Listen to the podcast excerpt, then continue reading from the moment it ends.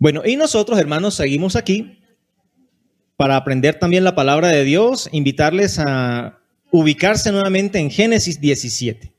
Génesis 17. En el año 2019 eh, tuvimos una serie de estudios para el hogar, pensando en el hogar, una serie que se llamó El hogar según Génesis. Y para ese tiempo llegamos hasta el capítulo 16 de Génesis. Eh, por eso, pues, llamamos a esta, a esta serie El hogar según Génesis, la segunda temporada. Demoró un poquito, ¿no? Demoró un poquito la segunda temporada, pero bueno, la idea es, hermanos, seguir aprovechando la palabra de Dios para también aplicarlo a la vida del hogar. Y y bueno, primeramente, pues vamos a orar. Vamos a orar y pedir al Señor nos dirija en este tiempo. Padre Celestial, muchas gracias te damos por tu palabra. Rogamos, Señor, que tú nos ministres con tu palabra.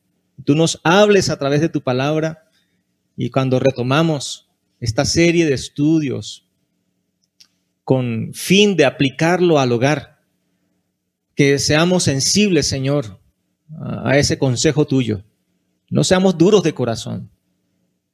Que, seamos sensibles y humildes, mansos para recibir tu palabra. Y tu palabra, Señor, haga los cambios en nuestra vida para el bien de nuestro hogar. En Cristo Jesús. Amén. Una pregunta aquí, hermanos. ¿Qué cambios le gustaría a usted ver en su hogar?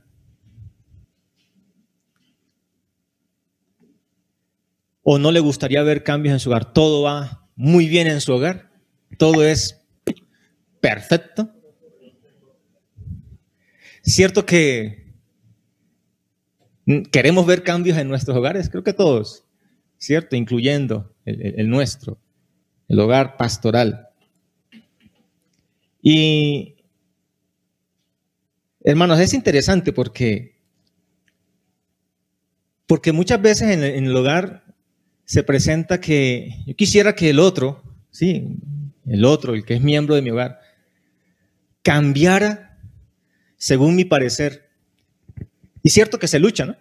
No sé cómo ha sido en, el caso de los hogares de ustedes, pero creo que se lucha, queriendo que el otro cambie, mejore, ¿sí? Y, y, a veces ni, ni a palo, ¿no? Como dicen por ahí, ni a palo cambian, ¿no? Ni haciéndole una mala cara, ni siendo indiferente. Y, se lucha, hermanos, y hay problemas, y antes bien los problemas como que se acrecentan, porque tenemos como un sentir, como que nos creemos capaces de cambiar al otro. Y hermanos, ahí está la dificultad, ¿no? Porque no tenemos ese poder. Podemos quererlo mucho, pero no tenemos el poder. Por eso es que no siempre querer es poder. Porque muchas veces queremos algo, pero no lo obtenemos. Sin embargo, en medio de esa dificultad, hermanos, nosotros debemos reconocer esa debilidad nuestra. De que no tenemos el poder para cambiar al otro. Es más, ni siquiera tenemos el, poder para cambiarnos a nosotros mismos, sino solo Dios. Amén. Por eso, hermanos, es que cuando Dios interviene en el hogar, Dios lo cambia para bien. Y creo, hermanos, que todos queremos que nuestro hogar marche bien, ¿cierto? ¿O hay alguno aquí que quiere que el hogar se destruya? ¿Habrá alguno aquí que quiere que el hogar se acabe, se arruine? Pues si es así, hermanos, pues hay, que, hay que pensar mucho qué está pasando por, por su cabeza, ¿no? Porque no es un buen pensamiento, ¿no? Pero siendo que el deseo nuestro es que el hogar marche bien, debemos entender y reconocer que solo Dios lo puede cambiar. ¿Usted tiene un marido problemático? Pues Dios es el único que puede obrar en ese marido problemático. ¿Tiene una mujer quisquillosa, cantaletosa, molestosa, esa que molesta, esas mamás que molestan por todo, pero que a veces sin justificación? Dios es el único que puede obrar un cambio en esa mujer. tiene unos hijos rebeldes, perezosos, desjuiciados, bueno, así como la propaganda, ¿no? sí, Señor, alcanza a escuchar. bueno, hay que ponerlos delante de Dios, porque solamente Dios, al intervenir en el hogar, lo puede cambiar. Y es algo que pasó en el hogar de Abraham. Si usted recuerda, el último sermón que dimos acerca de Génesis, acerca de esta serie El hogar según Génesis, es que miramos en el hogar de Abraham un hogar disfuncional, ¿sí? ¿Lo recuerda? Una mujer dominante, ¿sí? Parecía capitana del ejército en ese hogar, pero un marido también débil de carácter, ¿no? Así, sí, señora, sí, es de esos maridos que dicen, en mi casa se hace lo que mi, mujer manda. Y una sierva rebelde. Pero que Dios empezó a trabajar con ese hogar, interviniendo el Señor allí, y obró un cambio trascendental en ese hogar. Por eso, hermanos, Génesis 17 nos ayuda a nosotros a mirar, examinar la importancia que dejemos a Dios obrar en nuestra vida, en nuestro hogar, porque es la única manera que nuestro hogar cambie para bien. Tres cosas, hermanos, aquí en Génesis 17 sobre ese cambio que el Señor obra. Y, una de las cosas que, que notamos, hermanos, es que el hogar cambió, el hogar cambió porque Dios intervino en la vida de Abraham. Y mire que Dios comienza con quién? Con la cabeza del hogar, ¿sí? con el varón, el que representa a Cristo en el hogar, a quien Dios le dio la responsabilidad de, guiar el hogar. Mira lo que dice los versículos 1 y 2. Era Abraham de edad de 90 años, de 99 años, cuando le apareció Jehová y le dijo, yo soy el Dios Todopoderoso, anda delante de mí y sé perfecto y pondré mi pacto entre mí y ti y te multiplicaré en gran, en gran manera. El cambio que hubo en Abraham por la intervención de Dios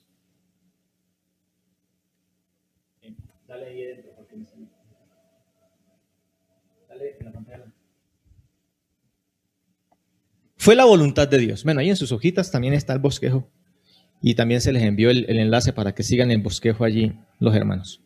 El cambio fue la voluntad de Dios. Hermano, y esto es algo, esto es algo de, darle gracias al Señor, porque Dios tiene interés en que nosotros cambiemos nuestra manera de ser. Que haya un cambio para bien en nuestra vida. Y, y, es algo, hermanos, que nosotros debemos agradecer, que tenemos un Dios que se interesa por nosotros, que se interesa porque en nuestro hogar las cosas marchen bien. ¿Y, por qué sabemos esto? ¿Por qué decimos esto que fue la voluntad de Dios? Porque Él le dice, anda delante de mí y sé perfecto, le dice Abraham. Hermanos, Abraham no era un hombre perfecto. El hecho de que Dios lo haya llamado de una manera especial para, a partir de él y de su descendencia, formar su pueblo, eso no lo hizo Abraham perfecto. Abraham tenía muchos problemas. Y usted recordará, repasando Génesis, hermanos, Abraham fue un hombre incrédulo, ¿sí? Un hombre desobediente, algunas veces desobediente, otras veces mentiroso, ¿sí? En el hogar, hermanos, no, no ejercía esa autoridad representando a, Cristo en su hogar, representando pues lo que Dios le encargó. En otras ocasiones cuestionó a Dios. ¿Sí? Le cuestionó a Dios y falló muchas veces. Por eso le dice el Señor, sé perfecto. Y es la voluntad de Dios, hermanos, también para nosotros, no solamente para Abraham allá en aquel tiempo. Sigue siendo la voluntad de Dios para cada varón en el hogar. Hermanos, ser perfectos es ser íntegros en nuestra conducta. Que en nuestro hablar, hermanos, seamos sinceros. Que tengamos una conducta intachable, ser perfecto no quiere decir que todo lo hagamos súper bien, ¿no? Pero sí, hermanos, que procuremos una conducta intachable, unas palabras honrosas, agraciadas, edificantes. Y eso es lo que Dios quiere para con nosotros. El Señor sigue, el Señor sigue, hermanos, demandando de nosotros, y es su voluntad, que seamos perfectos delante de Él. Que al ser vistos por Él, le, seamos aprobados por el Señor en cuanto a toda nuestra manera de ser y de conducirnos. Entonces, Dios le dice a Abraham, sé perfecto, indicando, hermanos, que la voluntad del Señor es que haya un cambio, así como fue en la vida de Él, lo sea también en nosotros. Ser perfectos, hermanos, una cosa más. Es lo que dice allá primera de Pedro, capítulo 1, versículos 14, 16. Sed santos en toda vuestra manera de vivir. ¿Y sabe por qué? ¿Por qué requerimos un cambio entonces? Porque al compararnos o al mirarnos o a ponernos frente a Dios, encontramos, hermanos, que somos muy pecadores. Que como varones fallamos mucho, pecamos mucho. Y requerimos, hermanos, que se cumpla esa voluntad de Dios en nosotros. Ahora mire los versículos 3 al 6, especialmente leo el versículo, bueno, 3 al 6, dice, entonces Abraham se postró sobre su rostro y Dios habló con él diciendo, he aquí mi pacto es contigo y serás padre de muchedumbre de gentes y no se llamará más tu nombre Abraham, sino que será tu nombre Abraham, porque te he puesto por padre de muchedumbre de gentes. Entonces el cambio, ¿quién hizo el cambio en Abraham? Si nota, ¿no? Dios es el que hace el cambio. Bueno, el cambio aquí parece muy superficial, ¿no? Porque qué diferencia hay entre Abraham y Abraham. Pues una H, ¿no? Que pues para nosotros hasta es muda, ¿cierto? En la, en la gramática, en, esta parte de, de la lengua. Pero bíblicamente es sustancial, es un cambio muy importante. Es un cambio muy importante. Pero sobre todo, es un cambio que Dios lo operó. Es un cambio que Dios hizo. Entonces note que aún muchas veces, ¿no? La mujer quiere que el marido cambie y ella está luchando con el marido, pero mire, cambie esto y esto y de pronto le ayuda o le muestra ciertas indiferencias, ¿no? Para que él, digamos, reaccione y haya un cambio en su vida. Puede ser que también el propia, la propia persona, ¿no? Desea, yo, yo necesito cambiar, yo necesito mejorar esto. Pero si no deja a Dios intervenir en su vida, si la mujer, los hijos no oran por él para que Dios obre un cambio, no va a suceder. Porque el cambio lo hace Dios. El cambio lo opera Dios. Y mire que el cambio comienza, hermanos, cuando Abraham se postra delante del Señor. ¿Sí ve el versículo 3? Y dice el versículo 3, entonces Abraham ¿qué? Se postró. Hermanos, permitir al Señor intervenir en nuestra vida para que nos cambie es rendirnos delante de Él. Es reconocer que, Señor, te necesito. yo solo no pude, mi mujer tampoco. Pero solamente tú puedes. Y eso requiere, demanda qué? Rendición. Sacar la bandera blanca. Si Señor, ya no puedo más te necesito, interviene en mi vida. ¿Y será que Dios se niega a hacerlo? Yo creo que Dios se toma muy en serio cuando oramos a Él así. Y hace el cambio y empieza a orar los cambios. El cambio fue hecho por Dios. Y una cosa más, hermanos, aquí, es que ese cambio incluyó un pacto de bendición y de obediencia que fue hecho por Dios.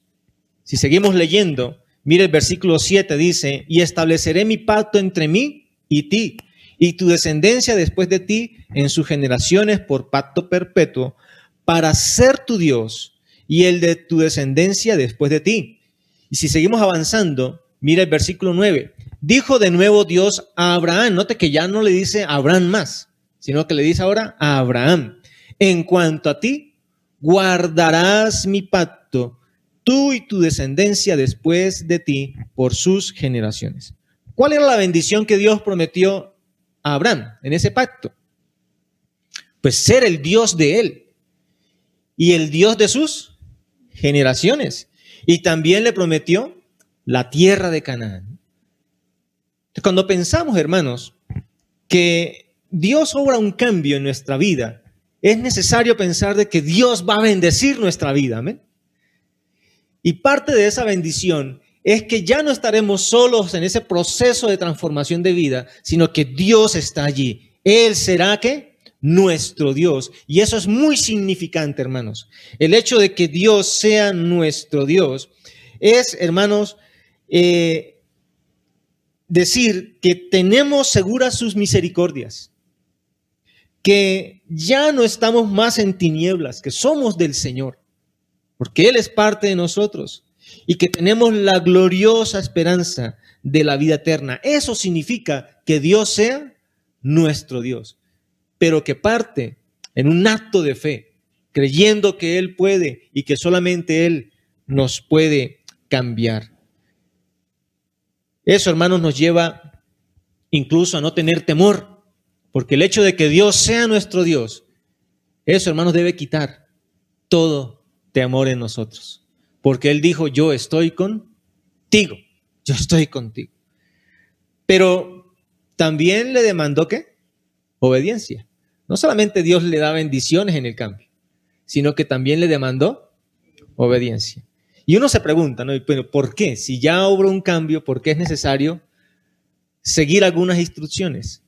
Porque el cambio, hermanos, no significa un cambio rotundo y, digamos, eh, que, ya todo se, se hace en un abrir y cerrar de ojos, sino que hay cambios que se van dando, ¿cierto? En un proceso, en un caminar, en un andar. Y hermanos, la obediencia es la prueba de que seguimos en ese, en ese proceso de cambio que el Señor está hablando en nosotros. Hermanos,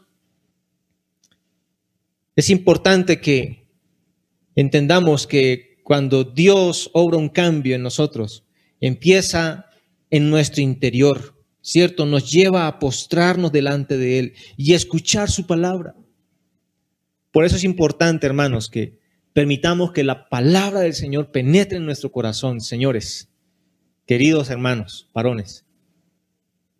Y, el llamado especial ahorita es para nosotros, porque si algo, hermanos, notamos de manera muy generalizada en los hogares, es la falta de compromiso del varón para con Dios y su palabra. Es común notar a las mujeres rendidas al Señor, orando al Señor, rogando al Señor, pero ¿cuántos varones hay comprometidos en verdad con el Señor? ¿Cuántos varones que, que permiten y se rinden ante el Señor para que Él los transforme? Hay muchas cosas, hermanos, que nosotros debemos cambiar. El Señor nos manda, por ejemplo, a nosotros a amar a nuestras mujeres y no ser ásperos con ellas. Y hermanos, esas cosas en verdad que son poco notables en muchos de los hogares. No crea que dar un regalito en, el Día de la Madre, ya con eso lo arregló todo, lo solucionó todo, o en una fecha especial algún detalle. Son hechos, hermanos, que de manera continua evidencian que Dios está en nosotros y que está trabajando en nosotros y que eso se está viendo en, en, en obediencia en actos de obediencia al Señor. Hermanos, Dios interviene en la vida de los hombres para darnos valor. Recuerde que Abraham era un hombre débil de carácter. Ve y acuéstate con mi sierva y ten un hijo para mí de ella. Y ahí, sí, señora. No. Entonces, ese cambio le dio valor para seguir la voluntad del Señor y, y tomar ese papel que el Señor le encargó en su hogar. Pero no solamente Dios cambió a Abraham, que ahora es Abraham, sino que también obró un cambio en su, en su mujer, en Sarai. Mira los versículos 16, 15 y 16. Leamos el 15. Dijo también Dios a Abraham, a Sarai tu mujer no la llamarás Sara, Sarai, mas Sara será su nombre y la bendeciré y también te daré de ella hijos. Sí, la bendeciré y vendrá a ser madre de naciones. Reyes de pueblos vendrán tras, vendrán de ella, perdón. Entonces Dios también cambia la vida de Sarai. Y, que, que, el cambio que hace el Señor y que es necesario que haga el Señor es un cambio integral. ¿Sí? Es un cambio que tiene que darse en la pareja, en la pareja. Porque créanme, porque, porque si el cambio, si uno de la pareja es quien se rinda al Señor, el otro no, van a seguir eh, presentándose dificultades. Ahora, no quiere decir que los que andan bien con el Señor, los que tengan paz con el Señor, comunión con Dios, no tengan problemas. Pero sí tendrán ellos la sabiduría para manejar esos problemas. Y la, ayuda del Señor para manejar esos problemas. ¿Qué cambio hizo Dios en Sarai? Pues mire, es un cambio considerable. Aunque parezca insignificante también para nosotros. Porque ¿qué diferencia hay entre Sarai y Sara? ¿Cierto? No parece. Pero cuando estudiamos, hermanos, este nombre en la Biblia, Sarai quiere decir dominante. Y sabe, es un término que en la Biblia se usa para referirse a un macho. Porque está hablando de alguien que es jefe, que es gobernante, Sarai. Y si hay alguna Sarai, pues aquí hay una notaría cerca de... Entonces, em, es un cambio sustancial, porque Sara es el femenino de Sarai. Qué cosa tan curiosa en la Biblia, ¿no? Qué cosa tan curiosa. Es el femenino de Sarai. Es decir, aunque no pierda su dignidad, ¿sí? Porque ahora Sara significa princesa, pero no una princesa dominante, no una princesa eh, déspota y que aquí hace lo que yo diga, ¿no? Sino una princesa en el sentido de ser una dama, una mujer noble. Y, y me hace, me hace, y nos hace, hermanos, creo, nos hace pensar en una mujer que es virtuosa. ¿Sí recuerda ya Proverbios 31? Yo le puedo hacer un resumen, hermanos. Esa mujer virtuosa es una, es una mujer de gran estima, es confiable para su marido, es trabajadora, es dirigente, esforzada para cuidar los suyos, es una mujer sagaz, inteligente, tiene buen uso de razón, una mujer hábil, una mujer generosa que piensa en las necesidades de los demás, es una mujer prevenida, es una mujer decorosa, siempre bien presentada, ¿sí? Una mujer prudente que no da lugar a, que hablen mal ni de su marido, ni de sus hijos, ni de sí misma, ni de su hogar. Una mujer prudente, una mujer productiva, fuerte, honorable, sabia, cuidadosa de su casa, honrada por sus hijos, honrada por su marido, sobresaliente en el bien hacer, es temerosa de Dios. ¿Cuántas mujeres hay así? Bien, hermana, por usted. Entonces, mire que no fue un cambio superficial, aunque nos parezca sencillo, sino que un, un cambio así, considerable, tremendo, como dicen algunos predicadores, ¿no? Y ese cambio, hermanos, mire, vino con la bendición del Señor también. Así como lo fue para Abraham, también hay bendición para la mujer. Porque es que en el reino de Dios, hombres y mujeres son coherederos de la misma gracia, de las mismas bendiciones. Por eso dice el 16, y la bendeciré. ¿Y cómo la bendijo? ¿Recuerdan que ella era qué? Una mujer estéril. Y quizás para muchas mujeres hoy día ser estéril sea, uy, qué gracias, Señor. sí. Pero para aquel tiempo era un motivo de afrenta, de vergüenza. Y, creo que debemos recordar aquí a Ana, la mamá de Samuel, ¿no? De cómo sufrió ella por falta de hijo. Y cómo lloró amargamente, ¿no? Por falta de un hijo. Pero Dios la bendijo. Ese cambio vino con esa liberación de la afrenta. ¿Sabe? Cuando una mujer permite a Dios intervenir en su vida, es una mujer que descansa en el Señor. Una mujer que disfruta de estar, disfruta de tener la paz del Señor. Que aunque su marido sea grosero y todo esto, ella qué? Está descansando en el Señor. Porque ha entregado su vida al Señor. Porque Dios la ha librado de cualquier afrenta. ¿Por qué una mujer sufre tanto en el hogar? Sí, claro, los maridos la hacen sufrir, los hijos también la hacen sufrir, pero hay un, hay un motivo mucho más profundo que es. Y es porque no descansan en el Señor. No han aprendido a confiar en el Señor. Y a dejar que el Señor, ¿qué? Trabaje en sus vidas. Una mujer virtuosa, una mujer que es cambiada por el Señor, es una mujer que confía en el Señor, que derrama su corazón delante del Señor y así no tendrá falta de ningún, de ningún bien. Es una mujer que va a estar bajo el cuidado del Señor, que Dios la va a proteger, que Dios la va a cuidar, que Dios la va a dirigir, que Dios le va a dar su paz y que, y que va a, a ocupar su lugar en el hogar. Como una princesa, pero con mucha nobleza, con mucha virtud.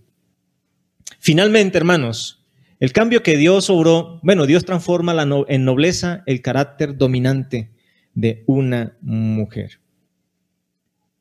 Finalmente Dios cambió los planes familiares de Abraham para bien.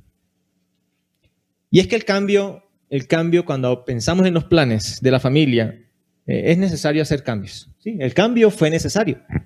Mire versículos 17 eh, y 18. Entonces Abraham se postró sobre su rostro y se rió. ¿Por qué Abraham se ríe?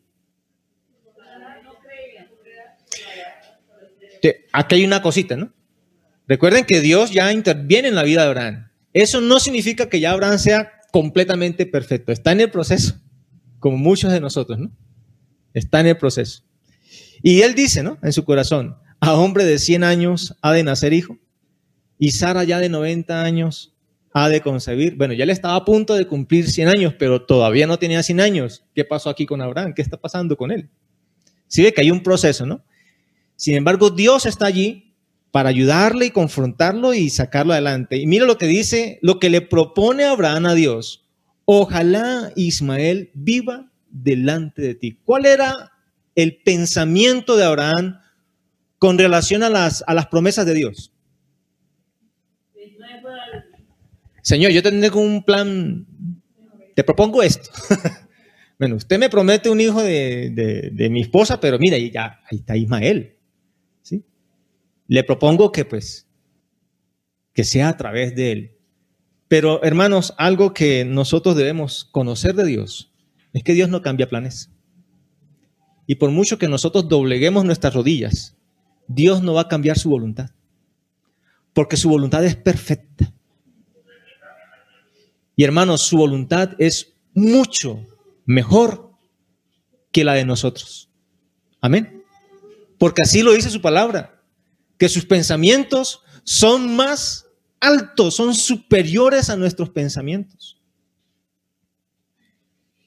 Por eso, hermanos, el cambio es necesario.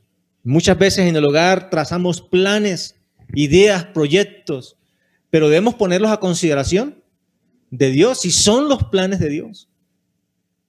Porque muchas veces, hermanos, por ligereza o por las emociones o porque pensamos, no, esto, esto nos va a ir bien y no se consulta a Dios, no se tiene en cuenta a Dios, las cosas se nos derrumban, salen mal. Y ahí los problemas, ¿cierto? Ese cambio era necesario y el cambio, hermanos, se conformó al plan de Dios, exactamente como Dios lo quería. Porque dice el verso 19, respondió Dios, ciertamente Sara tu mujer te dará luz un hijo y llamará su nombre Isaac y confirmaré mi pacto con él como pacto perpetuo para sus descendientes después de él. Y en cuanto a Ismael, también te he oído, he aquí que, que le bendeciré y le haré fructificar y multiplicar mucho en gran manera. Doce príncipes engendrará y haré de él una gran nación. Verso 21, mas yo estableceré mi pacto con Isaac, el que Sara te dará a luz por este tiempo el año que viene. Y acabó de hablar con él y subió Dios de estar con Abraham. Dios ya tenía sus planes. Y sabe, nosotros debemos aprender a conocer los planes de Dios y ajustarnos a esos planes. Porque nunca nuestros planes eh, van a ser mejores que los de Dios. ¿Quién dio origen al hogar? A Dios. Entonces, ¿quién sabe mejor cómo un hogar alcanza éxito, que le vaya bien en la vida? Pues Dios. De modo, hermanos, que debemos aprender a conocer cuál es la voluntad de Dios para nuestros hogares. Ya Dios lo tenía todo trazado. Sara tendría un hijo. A Ismael ya lo también tenía programado. ¿Qué iba a pasar con Ismael? No, sí, a él también lo iba a bendecir. Pero la bendición de la promesa y del pacto que, que había establecido Dios con Abraham era a través de Isaac. Y note que toda la historia bíblica indica que Dios fue fiel en esa promesa, que así él permaneció bien, porque de la simiente de, allí, de este hogar, de la simiente de esta mujer, de Sara, es que vino nuestro Salvador. Así que hermanos, debemos aprender a conocer el plan de Dios y conformarnos a él. Y finalmente, hermanos, mire, ¿qué hizo Abraham? Después que, bueno, Dios le confirma su pacto y sus planes, ¿qué hace Abraham? Verso 23. Entonces tomó Abraham a Ismael su hijo y a todos los siervos nacidos en su casa y a todos los comprados por su dinero, a todo varón entre los domésticos de la casa de Abraham y circuncidó la carne del prepucio de ellos en aquel mismo día. Mire cómo dice al final, como Dios había, le había dicho. Como Dios le había dicho. El cambio, hermano, siguió con la aceptación de Abraham de la voluntad de Dios. Abraham no rehusó más. O sea, no pasó como recuerdan a Balaán más adelante, de que Dios le dijo, no vayas, pero él seguía insistiendo, ay Señor, ¿será que no? Y después mire cómo terminó Balaán, ¿no? No, Abraham ya no molestó más. No, esto es, no molesto más, hagamos lo que Dios ha dicho. Y hermanos, lo que es notable de ahí en adelante, en muchos aspectos de la vida de Abraham, fue de bendición.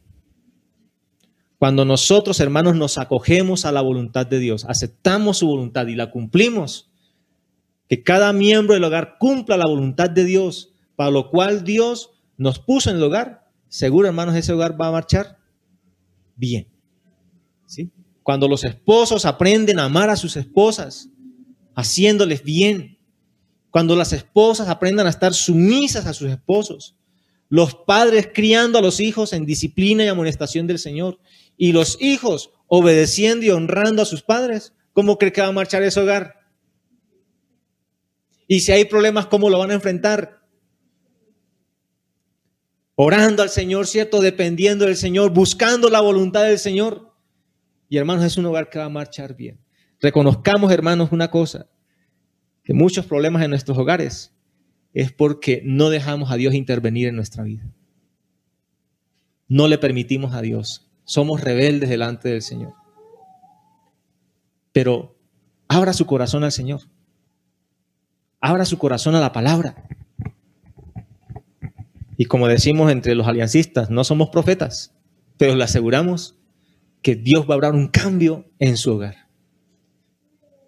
Un cambio importante. Un cambio para bien. Pero permítale al Señor obrar. Es necesario, hermanos, que nos rindamos delante del Señor. Que rindamos el hogar, nuestra vida delante del Señor. Mira, hay muchas madres sufriendo porque no encuentran sus hijos tras todas estas manifestaciones. Muchos de esos muchachos se perdieron, no saben dónde están.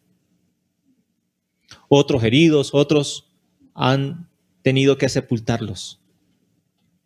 Y muchas familias sufriendo en los hogares y hermanos, y uno puede hablar de muchas razones.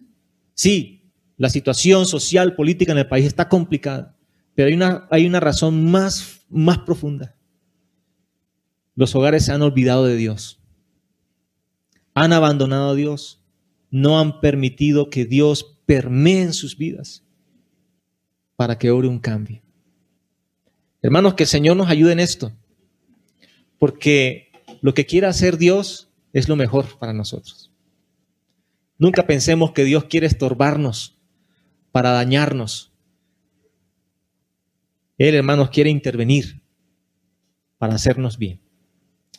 Por eso el hogar cambia para bien por la intervención de Dios. Si su hogar se encuentra al borde de la destrucción por su disfuncionalidad o por otros motivos dañinos, entonces cada hogar debe considerar que ya es tiempo de pedirle a Dios que intervenga.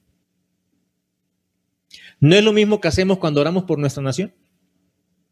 Señor, interviene por Colombia para que lo cambies. Pero qué bonito, ¿no? Pedir que cambie al otro cuando nosotros seguimos en las mismas. Hermanos, el cambio comienza en nosotros.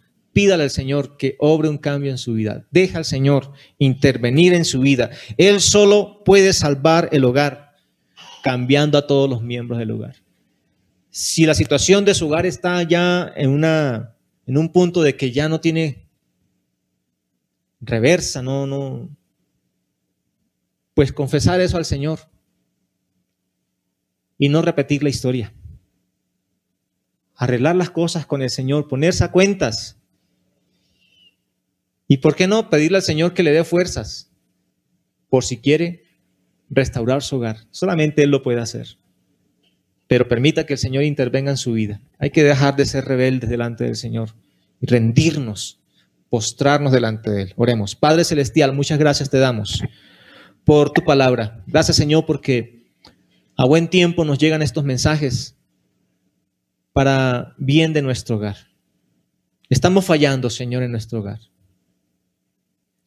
Y eso pasa porque no te dejamos obrar. Te hemos, hemos sido rebeldes, Señor. Hemos menospreciado tus preceptos. Y, y rogamos por un cambio mundial, pero cuando en nuestro propio hogar hay conflictos, batallas, luchas. Es una prueba de fuego todos los días la vida en el hogar. De allí que se hace necesario, Señor, que los cambios comiencen en nosotros mismos.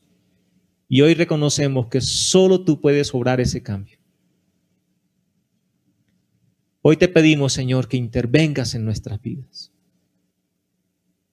Rogamos por aquellos que aún no han dejado que tú entres en sus vidas, que tú vivas en ellos, que, aún no han creído en tu Hijo Jesucristo como Salvador, porque eh, eh, allí comienza el cambio en la vida.